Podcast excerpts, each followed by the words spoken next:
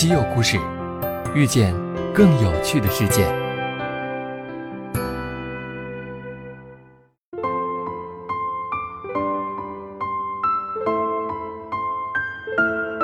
西门子调频一八四七的听众朋友们，大家好。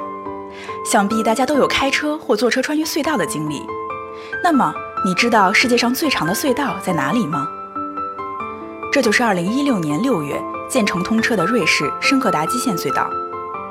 在两千四百名施工人员的共同努力下，愚公移山的传说变为了现实。他们用了十七年时间，在阿尔卑斯山中开凿出了一条全程超过五十七公里的隧道，工程总造价约一百零三亿美元。这条隧道不仅是世界上最长的，也是最深的。它位于海拔九百米以上的山区。在隧道最深的地方，上方的山体高达两千三百米，而隧道附近的岩石温度更是高达四十六摄氏度。这些都对隧道的设计和施工带来了极大的挑战。在建设过程中，工人们一共挖掘出了超过两千八百万吨山石，相当于近六座埃及胡夫金字塔。隧道的开通缩短了人们穿越阿尔卑斯山的距离，也将德国、瑞士和意大利的工业中心更加紧密地连接起来。同时，这条隧道也是连接荷兰鹿特丹和意大利热那亚高铁线路的基础。为了确保列车能够安全通过，隧道在结构和监测系统方面做了多重保护。首先，隧道由两条平行的管道组成，在每条管道内，列车单向行驶，这样不仅能避免错车产生的潜在危险，也极大地提升了通行速度和安全性。其次，隧道还使用了综合控制系统。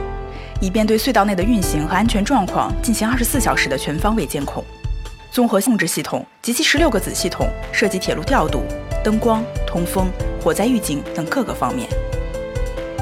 对于这个控制系统的复杂性，通过一组数据，大家就会有更加直观的感受。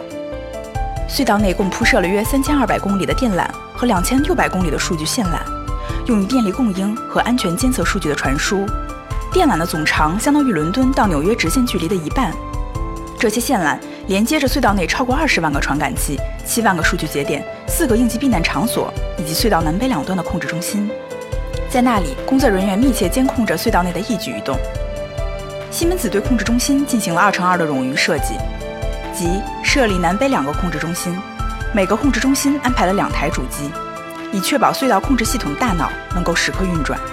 比如，如果南侧控制中心的两台控制器同时发生故障，北侧控制中心将自动启动运行。在隧道综合控制系统正式投运前，西门子还在2013年和2014年对系统进行了多次模拟测试，测试采用百分之百实验室模拟测试技术。自从去年12月深克达基线隧道正式投入运营后，这条连通欧洲多国的交通要道还未发生过任何安全事故。如果下次各位去欧洲旅行，可能就有机会亲眼目睹这条神秘的隧道哟。稀有故事，咱们下期再见。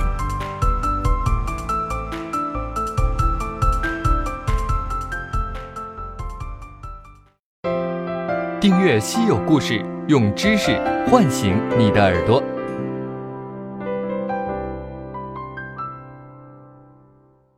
西门子调频一八四七，西门子博大精深，同心致远。